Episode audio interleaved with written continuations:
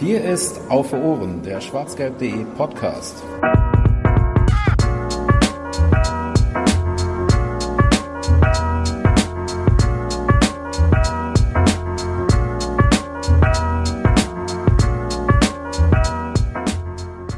Ich habe etwas Lyrisches vorbereitet. Der Autor ist unbekannt.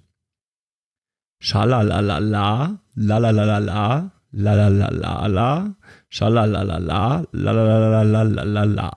Wer wird deutscher Meister? BVB Borussia. Wer wird deutscher Meister? Borussia BVB.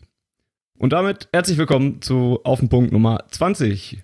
Wir sind einen Tag nach unserer letzten Ausgabe schon wieder hier und äh, ja, sind gezwungen dadurch, dass die Zeit drängt bis zum German Classico, bis zum Klassiker, bis zum Gipfeltreffen, bis zum Pott Südgipfel, bis zum Gut gegen böse Duell der Bundesliga. Wir sind gezwungen, wieder äh, eine Vorschau zu machen auf das Spiel, was am Wochenende stattfindet. Borussia Dortmund gegen den FC Bayern München. Und deswegen sind an meiner Seite am heutigen Tag einmal der Jens. Hallo. Hallo, ich hoffe, niemand von uns ist zu irgendwas gezwungen. Ja, du weißt, wie ich das meine. Einmal der Boris, der auch wieder äh, uns ähm, verstärkt. Hallo, Boris. Ja, hi, ich wurde auch nicht gezwungen. das ist gut. Nur, nur unser Gast, der wurde ein bisschen gezwungen. Nein, den haben wir gefragt und der hat gesagt, er macht das sehr, sehr gerne. Und ähm, deswegen haben wir heute preisdekorierten, ähm, ähm, preisdekorierten Gast an unserer Seite. Denn wir haben, wie schon in einer früheren Ausgabe von Auf Ohren, ähm, einen ähm, Mann, den man in der Podcast-Welt schon eigentlich sehr gut kennen könnte. Max Jakob Ost vom Rasenfunk. Hallo Max. Hallo, sehr schön, dass ich in diesem Fantasy-Literatur-Podcast mit dabei sein darf. ja, ich habe nicht erwartet, dass du das unkommentiert stehen lässt. Das ist schon in Ordnung. Und an dieser Stelle dann tatsächlich auch nochmal ernst gemeinte äh, und sehr verdiente Glückwünsche zum äh, Podcast-Fanpreis 2018, den Dankeschön. der Rasenfunk gewonnen hat. Danke. Sehr, sehr gerne. Ähm, bevor wir starten und bevor ich meine Uhr starte, bedanke ich mich ähm, bei unter anderem Erik Bedarf, der uns äh, und uns, meint in diesem Falle schwarzgelb.de, auf Steady unterstützt. Das könnt ihr tun, um uns ein wenig unter die Arme zu greifen, was Serverkosten und sonstige regelmäßig anfallende ähm, Kosten für schwarzgelb.de, also auch für Auf Ohren im Prinzip, angeht, ähm, zu finanzieren. Alle Informationen, die ihr dafür braucht, kriegt ihr auf www.schwarzgelb.de slash unterstützen. Das Ganze mit UE. Ja, und dann starte ich meine Uhr, setze sie auf 30 Minuten, wie gehabt, damit sie uns mit irgendwann ohrenbetäubend nerven wird und wir langsam zum Schluss kommen. Max, ähm, Uli Hoeneß hat heute schon gesagt, dass es andere Vorzeichen sind als sonst, dass man als Außenseiter nach Dortmund fährt. Ähm, man fährt zumindest mal als Tabellenzweit, ja, nee, zweiter seid ihr auch gar nicht. als Tabellendritter fährt, fährt je, je man nach nachdem. Dortmund. Also Uli Hoeneß, Hoeneß sind ja. wir ja Tabellenzweiter. Genau, Uli Hoeneß fährt als Tabellenzweiter, weil die Tordifferenz nicht zählt. Ähm, wie, wie nimmst du das denn wahr? Ist es ähm, dir bisher komplett schnuppig gewesen, wie die Tabelle nach zehn Spieltagen aussieht? Oder ähm, fühlt es sich jetzt tatsächlich schon anders an, bevor es jetzt dieses große Spitzenduell gibt? Naja, also grundsätzlich ist die Situation schon so, ich möchte das nur bitte komplett von Uli Hoeneß lösen, weil ich jetzt ungern an dieser Stelle Uli Hoeneß recht geben möchte. Das ist für mich auch so Teil der Vorberichterstattungsfolklore, den ich ganz gerne ausblende. Mir ist es komplett egal, was die jetzt alle vorher erzählen und ja, aber ich selbst als Privatperson habe eine ähnliche Meinung. Außenseiter ist zu viel, aber die Tabelle ist natürlich schon so, dass ihr auf sieben Punkte davonziehen könnt. Das wäre ein so großer Abstand, dass das nicht folgenlos bliebe hier im Süden Deutschlands und dementsprechend ist die Lage schon angespannt und wenn man dann noch die sportlichen Leistungen zur Tabelle dazu holt, dann ist es schon unter komplett anderen Vorzeichen als über viele der letzten Jahre hinweg. Also der BVB top in Form, da lasse ich mir auch von einer Niederlage in Madrid nichts einreden und der FC Bayern komplett kopflos, planlos, orientierungslos, so wie man es eigentlich schon seit einer ganzen Weile erwartet hat, dass sie irgendwann spielen würden. Jetzt ist es dann soweit gekommen. Dass das ja. nicht folgenlos bleibt, heißt, du siehst das am Samstag als Endspiel für Nico Kovac? Tue ich tatsächlich entgegen der Aussagen von Uli Hoeneß aber ich kann es mir einfach nicht vorstellen, dass man mit, es kommt auf das Wie wahrscheinlich an. Also sollte jetzt der FC Bayern einen tollen Kampf liefern und knapp verlieren, dann könnte das trotz des Rückstands weitergehen. Sollten sie aber so auftreten wie in all den Spielen jetzt zuvor, in den ganzen vergangenen Wochen, dann kann ich mir eigentlich nicht vorstellen, dass es folgenlos bleibt, auch wenn Uli Hoeneß da jetzt vorgebaut hat. Aber wie man ja weiß, wenn man sich mit dem FC Bayern auch nur ein bisschen beschäftigt, Punkt eins ist völlig egal, was sie gesagt haben. Sie können was komplett anderes damit gemeint haben oder auch einfach tun. Und zum anderen ist es auch so, dass die Führungsetage vom FC Bayern ganz selten in eine Richtung läuft, obwohl sie immer so tun, als würde, ich zitiere, kein Blatt Papier zwischen die passen. Also ich habe auch mit anderen Journalistenkollegen hier aus München geredet und eigentlich alle gehen davon aus, bei einer Niederlage wird es zumindest sehr, sehr eng, denn die, die Leistungen einfach, die jetzt in den letzten Wochen gezeigt wurden, die waren halt einfach schlecht, das muss man so sagen.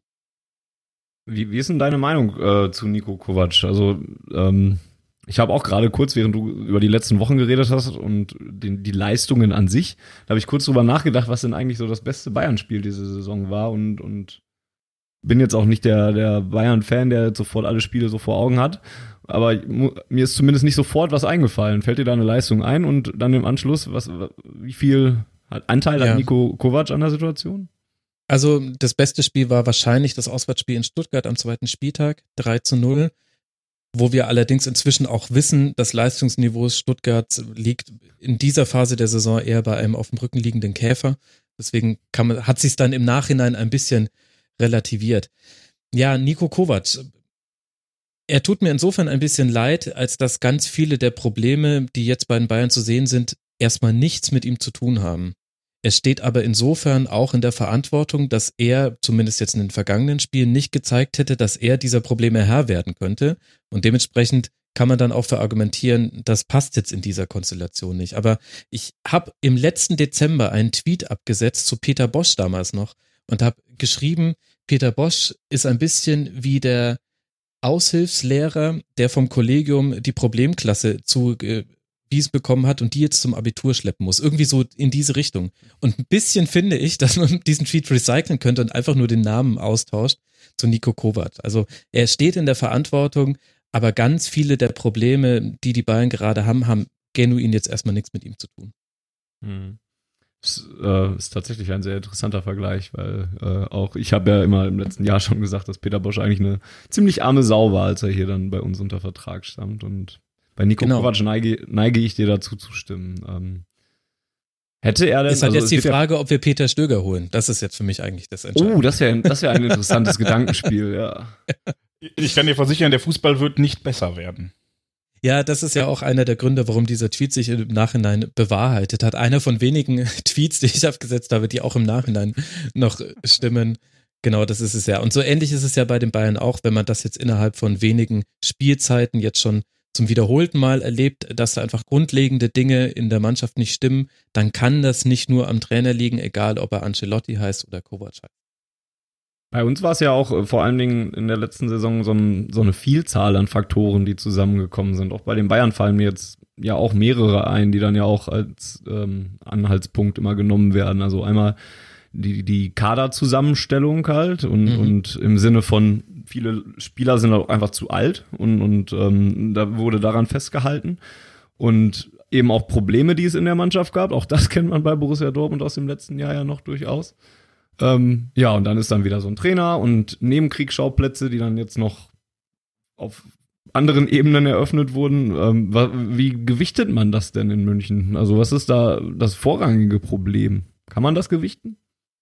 Ja, ich finde eigentlich, dass man schon gewichten könnte. Ich beobachte das aber gerade nicht. Denn ich finde, also ja, der Kader ist dünn. Gleichzeitig waren wir aber auch vor einigen Wochen in der Situation, dass schon wieder Geschichten aufgemacht wurden. Oh, Arjen Robben hat den Trainer nicht angeguckt, als er ihm die Hand geschüttelt hat bei der Auswechslung. Da brennt's schon wieder bei den Bayern. Wie soll man den Leuten verkaufen, auf der Bank zu sitzen? Also das finde ich ist das bisschen scheinheiliger an vielen Diskussionen, dass man, also man kann ja sagen, der Kader ist zu dünn. Aber der Kader ist zum einen auch deshalb so dünn, weil es on purpose, also es war aus Absicht, äh, weil sie eben genau solche Diskussionen klein halten wollten. Das kann man, kann man kritisieren. Und das Zweite ist aber, und das geht mir ein bisschen unter, die Bayern haben auch wirklich ein bisschen Verletzungspech gehabt, insofern, als halt genau der Spieler mit Kingsley Coman, der auf dem Flügel die neue Generation einleiten sollte, und der Flügel ist halt das Wichtigste im Bayern-Spiel, der hat sich sehr, sehr früh verletzt. Mit Corentin Tolisso hat sich ein Spieler verletzt, der auch sehr gute Anzeige, Anzeichen gezeigt hat. Und jetzt mit Thiago, das war der Letzte, der irgendwie gerade ein bisschen da was kreativ nach vorne machen konnte. Ich will jetzt nicht sagen, das ist Pech, aber deswegen wirkt dieser Kader noch etwas dünner, als er eigentlich ist. Deswegen finde ich, dieses Gewichten der Probleme findet gerade kaum statt. Es wird eigentlich relativ einfach diskutiert. Es wird an einzelnen Personalien aufgehangen und ich glaube aber, dass es halt wirklich viele Faktoren sind und wenn man sich, eigentlich müsste man Spieler für Spieler durchgehen und danach fragen, warum spielt derjenige nicht so, wie er mal gespielt hat oder wie er spielen könnte. Und dann wirst du auch bei Themen wie dem Trainer rauskommen, du wirst bei Themen wie dem Sportdirektor rauskommen. Ich habe den Namen gerade vergessen. Irgend so ein namensloser Typ war auch bei dieser Pressekonferenz mit dabei. Und du wirst definitiv auch dabei herauskommen, äh, wie dieser Kader zusammengestellt ist von den Persönlichkeiten her. Ja. Aber es ist schwierig, das von außen zu gewichten. Ja, das kenne ich dieses Gefühl. Das, ist, das, das, klingt so, als würde ich mit einem Ich vor, vor einem Jahr reden. Das ist echt interessant. Ja. Das äh, ähm, tut mir sehr leid. Ich will vielleicht nochmal äh, kurz reingrätschen, ähm, nochmal vielleicht auf den Punkt zurückkommen, den Max gerade meinte, dass das im Prinzip am Samstag schon ein Schicksalsspiel ist für Kovac. Jetzt könnte man sich eventuell das Programm der Bayern danach angucken. Dann spielt man gegen Fortuna zu Hause, gegen Benfica in Bremen und dann wieder zu Hause gegen Nürnberg. Ja. Also anders, anders gesponnen könnte man ja auch behaupten, gewinnen die Bayern das Spiel am Samstag, was ja jetzt nicht allzu unwahrscheinlich ist, wenn wir mal hm ganz realistisch bleiben. Naja. Und gewinnt und gewinnt und gewinnt die vier Spiele danach auch noch, dann ähm, könnte man ja meinen, das Blatt könnte sich komplett wieder drehen. Ähm, ja, wie, wie siehst du das? Also für mich stellt sich nur die Frage, was käme nach Kovac jetzt?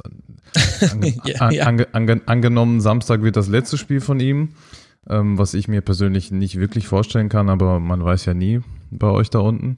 Ähm, ich ja. sehe da keine wirklich realistische Alternative irgendwie. Wie gut verstehen sich Lothar und Uli? Oh je. Die haben sich, nein, nein, also Lothar Matthäus wird's nicht. Äh, gut, man sucht natürlich immer noch nach einem Endlager für Horst Seehofer und irgendwie würde da dann auch vielleicht zusammenfinden, was zusammengehört, zumindest in den Augen vieler. Also, äh, natürlich ist die Frage, was käme nach Kovac, ist eine interessante und da drängen sich jetzt auch nicht direkt Namen auf es ist auch insofern, finde ich, ein bisschen müßig, weil das so viel im Konjunktiv ist. Aber wenn du auf die nächsten Spiele guckst, was man ja gerne machen kann mit Fortuna Düsseldorf, Benfica, Werder und Nürnberg, dann würde ich gerne mit den letzten Spielen dagegen argumentieren. Hm. Denn nach dem 0 zu 3 zu Hause bei Gladbach, vor der Länderspielpause, folgten das Auswärtsspiel in Wolfsburg, auswärts in Athen, auswärts in Mainz, auswärts in Rödinghausen, zu Hause gegen Freiburg, zu Hause gegen Athen. Das waren jetzt auch nicht die Mannschaften, wo man damit rechnen musste, oh, da werden sie bitte bis an ihr Leistungsoptimum gehen müssen, um da zu gewinnen. Nein, sie hätten schon mit einer überdurchschnittlichen oder guten durchschnittlichen Leistung gewinnt der FC Bayern diese Spiele, allein wegen des Vorteils, den man einfach durch die Kaderzusammenstellung hat. Und dann guckt man sich die Spiele an und sieht so wirklich keines dieser Spiele hat auch irgendwie nur zu einem Brustloser geführt, Brustlöser geführt oder irgendwie zu einer Reaktion, die Anlass geben würde, dass man glauben könnte, da hätte sich was Grundlegendes verändert. Jedes Spiel hatte, wenn es positive Elemente gab, entstanden die meist aus dem Zufall es gab mal Spiele, wo der kämpferische Einsatz ein bisschen besser war. In Mainz zum Beispiel hat man sich dann gegen den Ausgleich gewehrt. Aber es gab auch Spiele, wo komplett der Faden verloren wurde. Zum Beispiel Rödinghausen. Renato Sanchez verliert, verschießt einen Strafstoß. Das liegt jetzt nicht an ihm, also das will ich damit nicht sagen.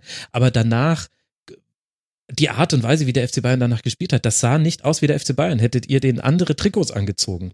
Und man, und die Frisuren irgendwie, na gut, tragen ja eh fast alle Undercut. Nee, aber so, dass man sie nicht erkannt hätte. Niemand hätte gesagt, das ist jetzt äh, der FC Bayern, der da spielt. Und deswegen finde ich, dieser Blick voraus zeigt zwar, okay, da warten jetzt nicht die größten Brocken, wobei, also Werder zum Beispiel auswärts, muss man erstmal gucken, wie das läuft. Aber, aber in den vergangenen Wochen gab es auch nicht die großen Brocken. Und die Frage ist schon, wie sehr glaubt man daran, dass in der Konstellation, die sich eigentlich jetzt bis auf dieses Dortmund-Spiel dann ja nicht verändert, nämlich dass du Gegner hast, die du eigentlich schlagen müsstest, wenn du dir einfach nur die Kader vergleichst und die, die Herangehensweise ans Spiel, wird da wirklich sich noch was verändern, was sich jetzt in den letzten vier Wochen nicht verändert hat. Da bin ich schon eher skeptisch, muss ich sagen. Also, wenn, dann wäre es ja was Mentales wahrscheinlich, weil wenn du Dortmund jetzt nochmal besiegst, ist es vielleicht auch nochmal ein anderes Fund, als, als was man bisher dann so an Erfolgserlebnissen hatte. Also Dortmund in der Form, in der sie jetzt sind und den, den im Moment größten Widersacher nun mal in, in Deutschland dann halt, dass das dann vielleicht nochmal so im Kopf was freisetzt. Das wäre vielleicht noch die Möglichkeit, wo man deiner Aussage dann wieder entgegenwirken könnte. Ja, also zum einen glaube ich, wir gehen mit unterschiedlichen Vorstellungen an dieses äh, Spiel heran. Ich kann mir das ehrlich gesagt in parallele Universen schon vorstellen, aber ich sehe den FC Bayern da außer mit viel Glück gerade nicht gewinnen. Das äh, kann ich mir einfach nicht vorstellen. Jetzt auch mal losgelöst von dem, wie man da als emotional involvierter, irgendwie ja doch noch involvierter Mensch drauf guckt, sondern auch einfach meine Erfahrung. Ich gucke mir Bundesligaspiele jetzt seit vier Jahren sehr intensiv an und glaube, habe inzwischen einen ganz guten Blick dafür, wann Mannschaften einen guten Lauf haben, wann schlechten. Und also die Vorzeichen stehen gerade nicht darauf. Und selbst wenn das jetzt gewinn, gewonnen werden sollte, dann stellt sich mir trotzdem die Frage, ändert das was daran, dass gerade viel auf Zufall beruht mhm. im Spiel der Bayern? Und ich glaube nämlich nicht. Und das ist das, was ich so ein bisschen, ja, nicht erschreckend, aber frappierend finde, dass diese Spieler, die alle ein hohes taktisches Verständnis haben, die alle Fähigkeiten am Ball haben, ein Trainer, der auch schon gezeigt hat, dass er das zumindest in Ansätzen auch kann, ein Offensivspiel einzustudieren, dass du bei diesen Spielern nichts Einstudiertes siehst. Also selbst das Hinterlaufen funktioniert nicht mehr, was echt auch relativ simpel ist, ehrlich gesagt.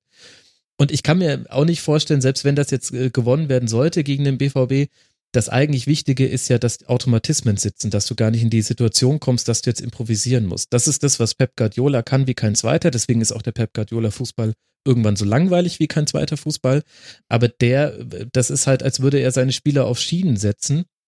Also es gibt doch dieses Eishockeyspiel, wo man, wo man die ja, Spieler vor und zurückschieben kann. So ein bisschen ist Guardiola-Fußball. Immer perfekt, jeder Raum besetzt, aber halt irgendwie auch langweilig. Und das kann der halt und damit minimierst du halt dann den, den Faktor, dass du durch Zufall oder Pech mal ein Spiel verlierst, bis halt so einem Minimum, wie es halt gerade noch im Sport möglich ist. Und das muss ja eigentlich das Ziel sein, jetzt mal unabhängig davon, dass man das als Betrachter ein bisschen langweilig finden kann irgendwann. Und da sehe ich überhaupt keine Anzeichen für.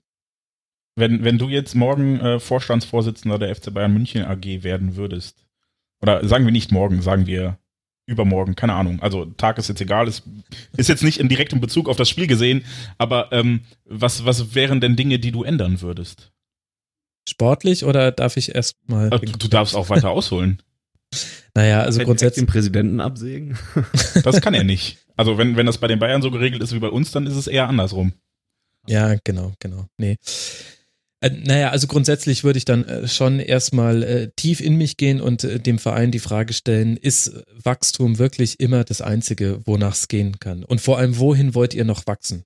Also sowohl ökonomisch als auch, als auch, ja, ideologisch finde ich ein bisschen. Also irgendwann muss mal irgendjemand in diesem Verein auf eine Bremse treten.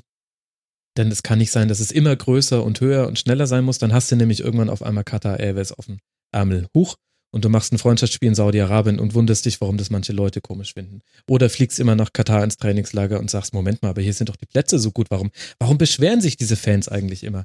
Also irgendwo müsste doch rein theoretisch mal ein Ende sein und irgendwo müsste man doch vielleicht auch mal seine Zufriedenheit in anderen Dingen finden als in, ja, letztlich laufen sie ja dem, dem Henkelpott in ihrer Tradition schon immer nach. Also es war schon immer das Thema beim FC Bayern, mal die Champions League zu gewinnen, nach diesen drei relativ glücklichen Titeln in den 70ern, also vor allem die letzten beiden, das war, waren zwei Finals, die sie eigentlich nicht gewinnen hätten dürfen.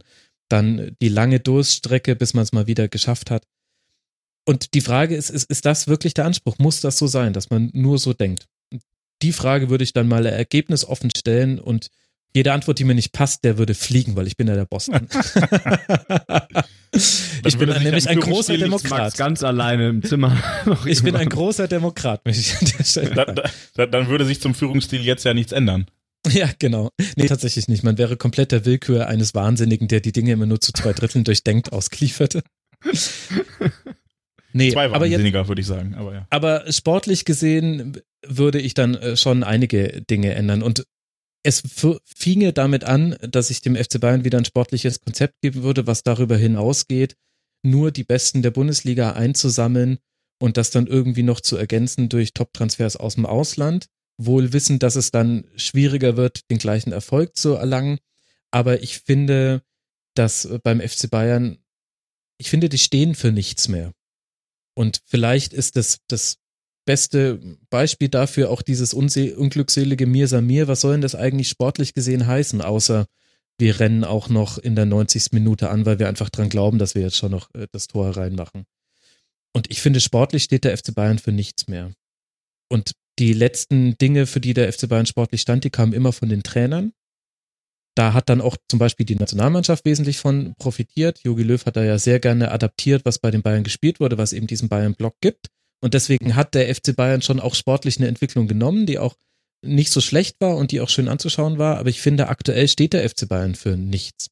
Also auch sportlich nicht. Steht, er steht nicht für Perspektive für Jugendspiele, er steht nicht für eine taktische Evolution, muss ja keine Revolution sein. Er steht auch nicht für ein Besinnen auf traditionelle Werte. Das ist gerade so ein Herummeandern zwischen, wir wollen in China den Markt erobern und in den USA so bekannt sein wie Real Madrid. Und irgendwie aber halt auch im Vorbeigehen noch die Bundesliga gewinnen. Und da würde ich mich gerne mit kompetenten Leuten mal drüber unterhalten, welches sportliche Gesicht man dem FCB geben könnte. Tust du gerade. Ehrlich, habt ihr noch Matthias Sammer in der Leitung? Geil. nee, den hat jetzt ein guter Kumpel von uns in der Leitung, glaube ich. Sorry was, dafür. Was ich, was ich jetzt ähm, oft nach dem Spiel am Dienstag äh, von BVB gegen äh, Bayer Atletico Madrid äh, gelesen habe von Bayern-Fans, war dann, ach, ach schau an, so muss man also gegen die spielen. oft, oft gefolgt von, schade, dass wir das nicht mehr können. ja, ja. ähm, also die Möglichkeit, dass, dass man jetzt einfach sich da, da dahin geht und sich das genauer anguckt und versucht, das so ähnlich zu machen wie Atletico, hältst du dann auch für eher gering, ja. Glaube ich nicht. Also ich kann mir vorstellen, es gibt ja im Grunde zwei Herangehensweisen für dieses Spiel jetzt am Samstag. Die eine ist, dass du so spielst wie halt derzeit immer, dass du 4-3-3 aufstellst und dann wird irgendwo so 20 Meter jenseits der Mittellinie läuft einer an und die anderen bleiben aber stehen und alles so ein bisschen hässlich und ähm, hin und wieder klappt hin und wieder auch nicht und ist alles nicht ganz so konstruktiv nach vorne und nach hinten. Und das andere wäre aber, dass du sagst, hey komm, wir gehen das jetzt wirklich als Außenseiter an, in Anführungszeichen, und empfangen den BVB in unserer eigenen Hälfte und versuchen dann vor allem erstmal die Räume eng zu halten. Aber der FC Bayern wird das nie im Leben. Also ich lasse mich vom Gegenteil überzeugen, aber ich kann es mir gerade nicht vorstellen, dass sie es mit einer solchen Konsequenz machen werden wie Atletico, die einfach regelmäßig mit zehn Mann in einem Korridor von vielleicht sieben Metern Tiefe und dann eben über den Platz verteilt äh, Breite standen. Die standen zum Teil mit neun Mann im eigenen Strafraum, obwohl da nur ein BVB-Spieler war. Das war ja das Irre. Man dachte sich, was macht ihr alle da? Also jetzt habt doch nicht solche Angst, was soll denn da passieren? Aber diese Disziplin und auch dieses völlige Verzichten auf, ja, auf, wir wollen jetzt hier den Ball gewinnen und noch was Konstruktives drauf machen, äh, das kann ich mir nicht vorstellen, dass die Bayern das hinkriegen, auch weil das steckt bei keinem der Spieler so wirklich im Blut. Das würde Nico Kovac dann auch, also wenn das dann auch noch schief geht, würde es dann auch ihm wahrscheinlich komplett um Ohren fliegen dann. Ne? Ja, das wäre halt dann so wie PSG damals, wo Ancelotti fünf ja. Stammspieler rausnimmt und dann 0-3 verliert und dann ist es halt vorbei. Ja. Auf der Dabei anderen Seite wäre das doch wahrscheinlich etwas, was Kovac kann. Also wenn ich jetzt das ans Pokalfinale mit Frankfurt denke, dann war es jetzt nicht so, dass die euch da äh, Vogelwild um die Ohren geflogen sind, sondern die haben euch halt auch sehr seziert mit, mit Disziplin hinten und dann guten Konterangriffen nach vorne. Also theoretisch könnte Kovac das ja. Ja, das stimmt, aber das Pokalfinale, das hört man jetzt natürlich nicht so gern, weil vielleicht hört sich das auch arrogant an, wenn ich das so sage, aber das hat Eintracht Frankfurt auch vor allem deshalb gewonnen, weil der FC Bayern, wie auch schon im Halbfinale gegen Real Madrid, individuelle Fehler gemacht hat. Also alle Kontersituationen, mit Ausnahme vom 3 zu 1 durch Kacinovic, waren eigentlich so, dass sie verteidigbar waren und waren auch so, dass wir schon häufig gesehen haben, dass die beteiligten Spieler das schon verteidigt haben. Also das war quasi kein Schachmatt-Setzen, wie das Pardada immer nennt, dass man quasi eine Spielsituation so ausspielt, dass der Ball fast nur noch ins Tor gehen kann, wenn der Stürmer keinen Fehler macht, sondern da hat auch der FC Bayern wirklich auch gut mitgeholfen. Das war definitiv auch ein guter Matchplan von Nico Kovac, aber wenn in diesen wenigen Chancen, die die SGE da hatte, auch nicht jeweils dann da individuelle Fehler beim FC Bayern passiert wären, dann hätte das auch nicht zu drei Toren geführt. So ehrlich muss man, finde ich, schon auch sein. Auch wenn es natürlich eine sehr schöne Geschichte war, dass Eintracht Frankfurt diesen Titel geholt hat. Das will ich damit nicht sagen. Aber ich möchte das so ein bisschen einschränken. Ich finde nicht, dass es ein Finale war, wo man sagen kann, da hat der eine Coach den anderen ausgecoacht. Das will ich damit eigentlich sagen. So sehe ich es nicht. Ich glaube, wir, glaube, wir verstehen, was du meinst, ja. Ähm, auf der anderen Seite habe ich im BVB-Lager dann wiederum häufig gehört, dass das normal, dass das so ein klassisches Bayern-Spiel ist, was man dann auch schon ein paar Mal aus der Geschichte kennt und man eher befürchtet, dass die Bayern nochmal rauskommen und dann zeigen, wo der, wo der Frosch die Locken hat oder wie groß ihre ähm, äh, ja, Teile sind und alles und man am Ende dann eben wieder überrollt wird und dann äh, das dann auch eben die typische Vorgehens oder nicht die typische, die bekannte aus der Vergangenheit eben ist die Vorgehensweise. Daran glaubst du jetzt aber so so also da fehlt dir der Glaube dran aus den schon genannten Gründen dann. Ja, aber auch nicht nur, weil ich sehe, wie der FC Bayern gerade spielt, sondern weil ich auch einfach Lucien Favre für einen der intelligentesten Trainer halte, die es so gibt im deutschsprachigen und vielleicht sogar auch im europäischen Raum. Und ich kann mir nicht vorstellen, dass Lucien Favre blauäugig in dieses Spiel reingeht aus taktischer Sicht. Das heißt, selbst sollte der FC Bayern uns alle überraschen und da offensiver auftreten und aggressiver, als man es erwartet hat, dann wird Lucien Favre reagieren. Denn er ist, und das ist auch noch ein Unterschied zum FC Bayern, beim FCB wird ja gerade gar nicht reagiert. Also Freiburg stellt auf ein 3-4-3 um nach dem 0 zu 1 und die Bayern denken sich, hey, warum ist denn eigentlich hier der Günther die ganze Zeit immer frei? Ist ja komisch. Und keiner sagt dem Rafinha mal, dass er bitte nicht immer die ganze Zeit einrücken soll gegen den Ball. Also mit dem Ball meinetwegen, dann kann hinterlaufen werden, aber gegen den Ball ist es echt bescheuert. Äh, so tickt gerade der FC Bayern nicht. Und der BVB unter Favre tickt so. Und das merkt man jetzt bei euch nicht so, finde ich, an taktischen Umstellungen. Also ihr wechselt ja, ihr wechselt normalerweise im System, aber ihr habt halt gerade auch eine Breite im Kader, wo man für die gleiche Position unterschiedliche Spielertypen reinbringen kann und da würde dann Favre drauf reagieren. Ich finde auch im Trainerduell hat der BVB die Nase vorn. Muss erst der Bayern-Fan hier um die Ecke kommen und uns zu sagen, dass, dass wir eigentlich überall die Nasen vorn haben. Der, der, der, der, der ich, schiebt uns hier ganz gefährliches Understatement. Die Einlol-Taktik. uns hier unter. Das ist ja, das glaube ich auch. Oh, oh, oh. Ich habe auch Ähm, nicht. vielleicht, ich, fragen, vielleicht fragen wir mal euch, Jens, wie gehst du denn überhaupt in dieses Spiel? Ich habe ja schon durchblicken lassen, dass ich da jetzt noch nicht so von überzeugt bin, was uns Max da weiß machen will. Ich, ich sehe natürlich, auch wenn die Gesamtform der Mannschaft aktuell vielleicht dagegen spricht, dass der FC Bayern in der Regel immer noch individuelle Klasse hat und dass auch, auch wenn es dann ein zufälliger oder wie auch immer entstandener Moment eines einzelnen Spielers vielleicht tatsächlich die Entscheidung bringen kann. Also ich erinnere mich an ein, an ein äh, DFB-Pokalspiel in München, das wir gewonnen haben, weil Mario Götze ein Tor geschossen hat. Das Spiel war unfassbar langweilig, Mhm. aber es war dieser eine Moment, der den Unterschied gemacht hat. Und die Qualität hat der FC Bayern halt immer.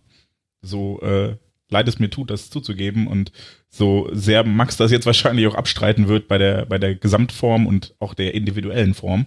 Und ähm, wie ich, ich sehe uns vor allem aktuell auch so ein bisschen, ähm, also ähm, wir bei der Funny haben ja bei Twitter schon diskutiert, dass wir das Spiel in Madrid äh, sehr unterschiedlich aufgefasst haben. Ach, stimmt. Ähm, ich, ich, ich fand uns da zum Beispiel relativ schlecht. Und zwar, weil wir unsere Sachen, also unser Spiel auch nicht gut gemacht haben. Wir haben äh, Madrid wirklich eingeschnürt und hatten am Ende, glaube ich, 70 Prozent Ballbesitz. Aber dass wir so viel Ballbesitz haben, hatten, hat zu nichts geführt. Und das lag auch einfach an unseren Fehlern. Und ich glaube, ähm, die Mannschaft ist leider auch, äh, wenn Max da jetzt sagt, wir haben eine unglaubliche Breite im Kader, aber diese Breite im Kader besteht auf den offensiven Außen aus lauter 18-Jährigen.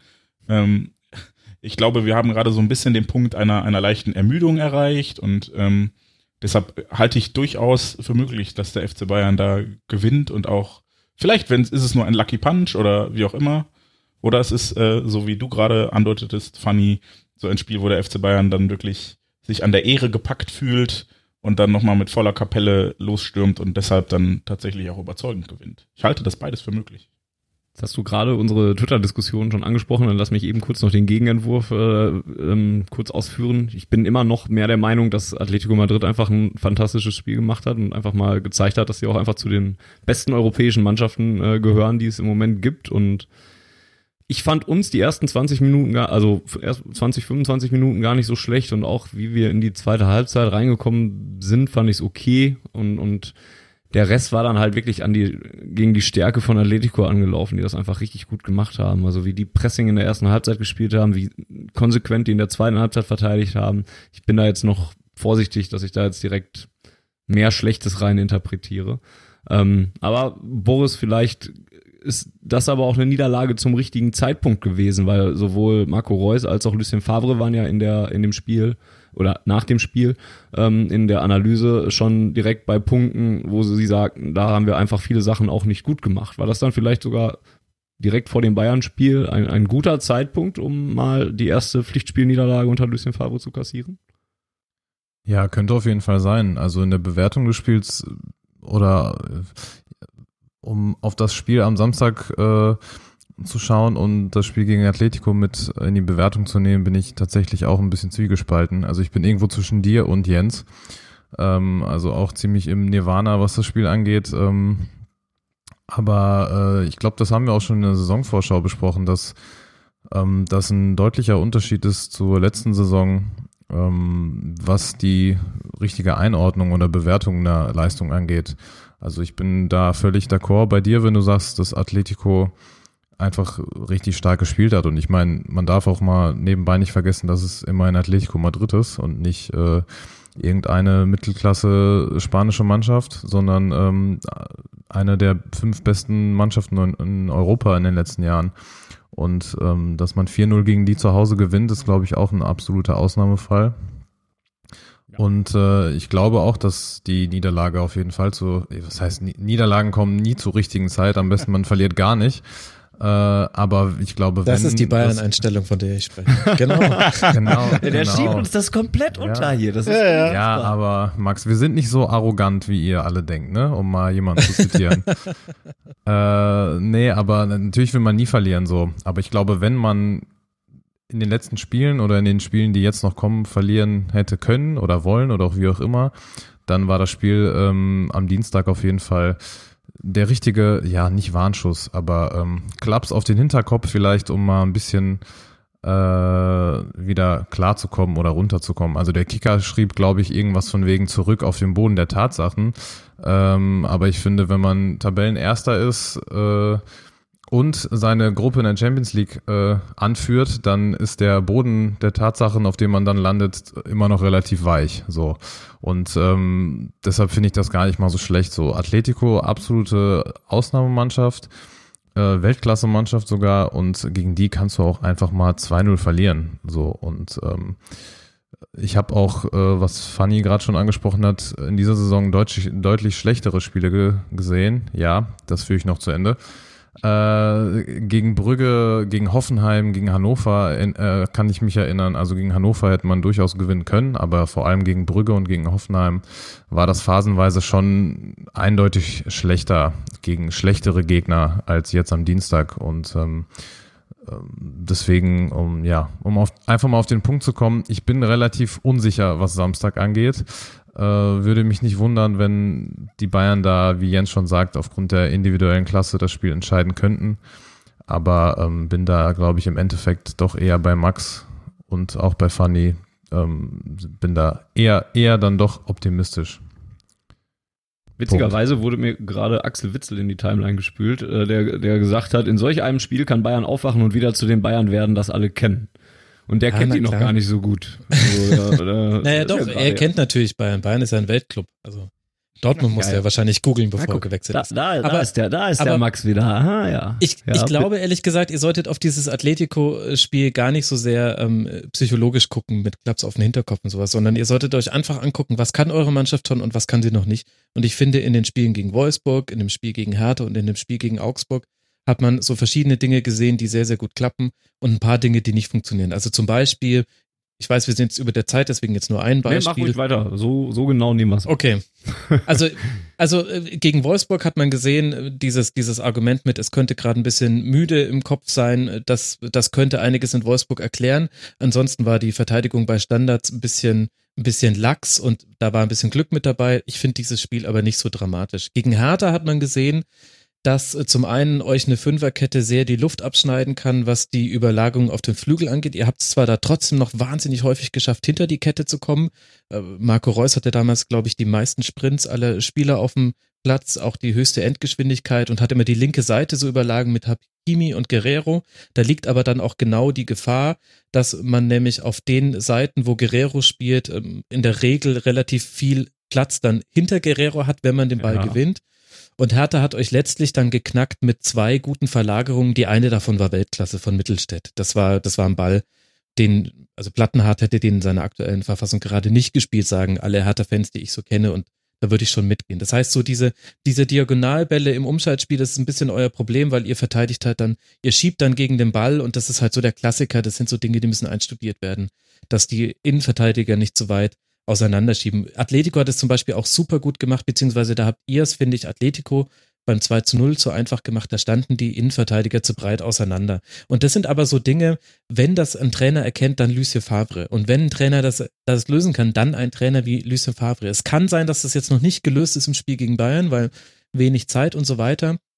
Aber ich finde, das sind die Baustellen. Das sind auch so die Sachen, wo dann auch Marco Reus dann sagt, wir sind manchmal zu naiv. Das sind eher so taktische Feinheiten, die einstudiert werden müssen. Und ihr habt halt gerade, das ist typisch für eine Mannschaft mit Dreifachbelastung, nicht so arg viel Zeit zum Einstudieren. Und gegen Augsburg hat man ganz ähnliche Dinge gesehen. Augsburg war aber auch ein bisschen Freakspiel von beiden. Also sowohl, dass, dass ihr da noch das 4-3 macht, als auch die Art und Weise, wie das 3-3 gefallen ist, hat mich ein bisschen erschrocken.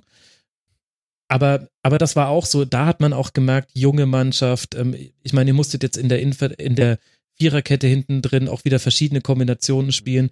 Und das ist aber trotzdem schon deutlich besser als in der letzten Saison, wo es ja ähnliche Probleme mit der Zusammensetzung der Viererkette gab. Aber meine Güte, da hat er noch ein Sokrates neben den Toprak gespielt. Nichts gegen ihn persönlich und so weiter, aber das hat einfach nicht zu dem gespielt, zu dem gepasst, was Dortmund damals gespielt hat, weil es halt einfach häufig um Tempo ging in Zweikämpfen und das hatte er halt dann nicht mehr. Aber ich finde, das sind eher die Dinge, auf die er gucken sollte. Nicht so sehr, wir haben jetzt in Atletico und in Wolfsburg nicht ganz so gut gespielt, sondern eher, was sind die, was sind eigentlich die Stellschrauben, die taktischen Stellschrauben, wo man sagen kann, hier muss sich noch etwas verbessern, dass diese junge Mannschaft noch besser wird. Und da gibt es natürlich Angriffspunkte und es kann auch sein, dass die Bayern die nutzen. Aber selbst dann wärt ihr ja immer noch drei Punkte vorne.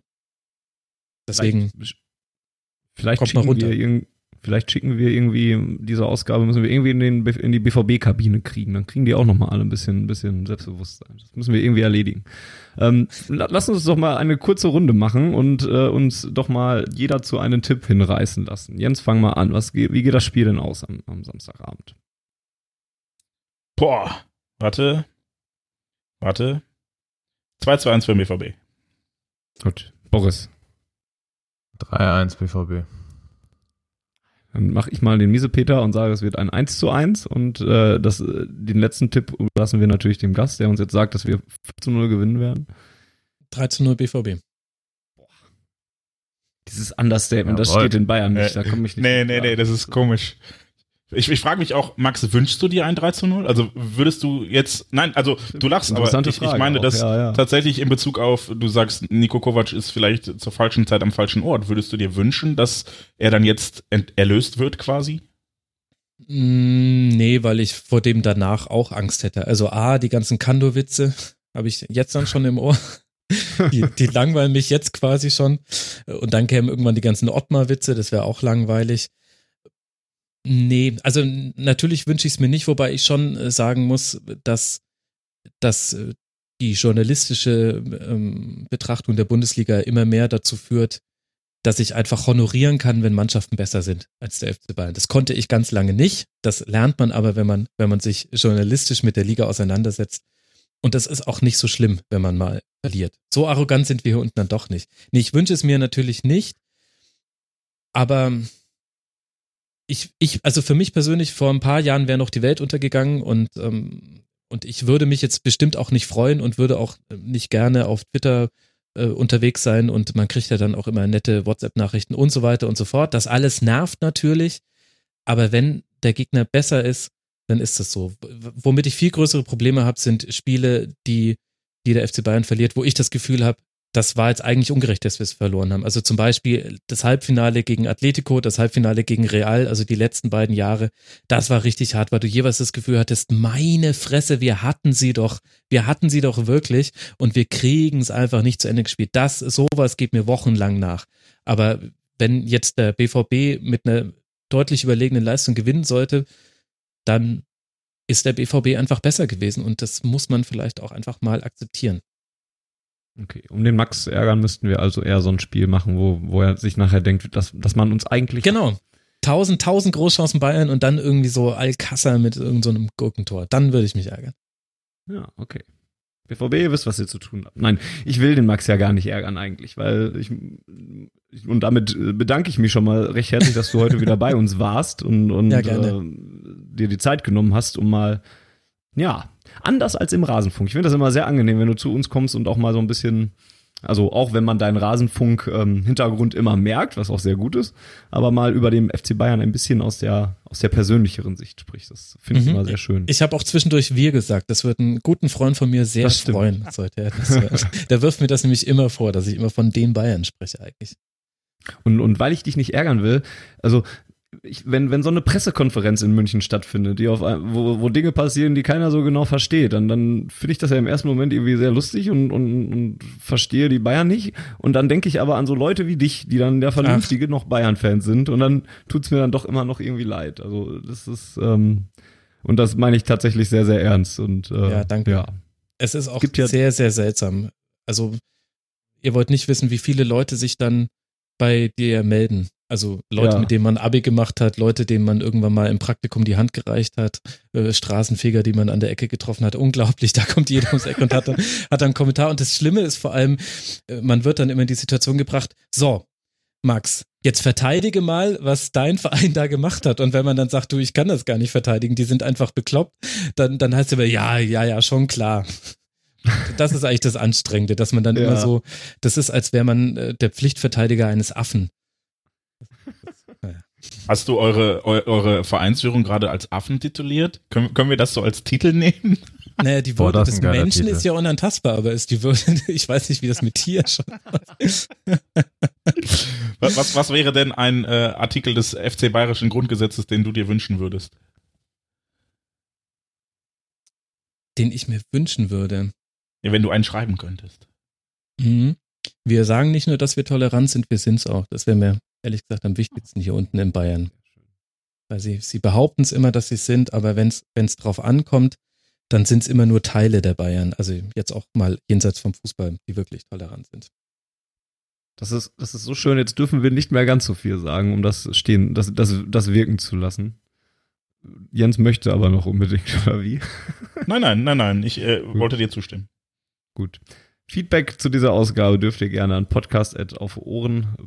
Äh, at schwarzgelb.de, gar nicht wahr, äh, hinterlassen. Oder bei Twitter an @auffohren. Schöne Grüße auch an Andreas, der extra eine Mail geschrieben hat äh, für die Ausgabe mit Max und Fragen eingeschickt hat. Ich hoffe, die meisten haben wir indirekt ähm, dann damit schon beantworten können. Und ähm, ja, nochmal ein herzliches und sehr, sehr großes Dankeschön nach München an Max Jakob Ost. Hört euch den Rasenfunk an und vor allen Dingen in der Nachbetrachtung des Spieles. Ja, Ähm, das darf ich jetzt hoffentlich schon spoilern. na klar. Ähm, da, dann dürft ihr euch erneut die Rasenfunk-Schlusskonferenz äh, anhören, denn dann ist unser Boris zu Gast und redet dann mit Max zusammen, mit vertauschten Rollen dann, äh, über die, dieses Spiel. Sehr, sehr große Empfehlung dazu. Genau, und gibt einen sowieso- BVB-Schwerpunkt. Und bisher waren die Schwerpunkte immer so gesetzt, dass alle gesagt haben, perfekter Zeitpunkt. Das heißt, muss jetzt eigentlich so kommen. Das. Der FC Bayern gewinnt, was? Nee, nee, nee, nee, nee, nee. Ganz ruhig. Ja. Ich war nur nach dem 4 zu 4 Derby im Rasenfunk zu Gast. Das, deswegen, deswegen, deswegen schicken Oh wir jetzt je. Boris, dann sind die Vorzeichen hoffentlich ein bisschen besser. Ja. Stimmt, hab ich ich erinnere mich. Ich eigentlich immer so Termine, wo es nicht um Sportliches geht. Leipzig, nochmal Leipzig. Ich bin immer zu sowas im Rasen. So hat, Hatte so hat schon jeder seine, zweimal zu Leipzig? Ja, einmal, einmal war ja das äh, RB, die RB-Sonderfolge quasi. Aber, ja, genau. Und äh, einmal war es, glaube ich, direkt nach dem, äh, oder war es vor dem, vor dem Rückspiel gegen äh, Leipzig? Oder ver Ach, ver verrückt. verwende ich das gerade? Ich glaube, Ja, so. bist so hat jeder von uns seine Schwerpunkte. Das ist so toll. Ja, genau. Ja. Fanny darf nach- nach dem nächsten verkackten Derby. Genau, und ich komme nur nach historischen Rückschlägen oder sowas. Also hoffentlich hört man mich ganz lange nicht am mehr Sonntag im Rasen. zu. Ja, genau. du Sack. ei, ei, ei. So, lasst uns Schluss machen hier, bevor das jetzt noch weiter, weitere Wunden bei mir aufkratzt. Ähm, auf Ohren kommt bald auch wieder zurück. In der nächsten Woche haben wir schon wieder was für euch. Ähm, dann reden wir mit den Jungs von BVB Jugend mal über die Jugendarbeit des BVB. Das wird sicherlich auch eine sehr interessante Ausgabe. Das erwartet euch dann noch in der Woche nach dem Bayern-Spiel. Und ähm, dann schauen wir mal, dann ist ja Länderspielpause, dann schauen wir mal, wo es weiter hingeht. Max habe ich jetzt schon gedankt. Vielen Dank auch an Boris und ähm, Jens darf am Ende wie immer das letzte Wort haben. Ja, vielen Dank, Max. Äh, vielen Dank, Boris. Und für Samstag ganz besonders eher BVB.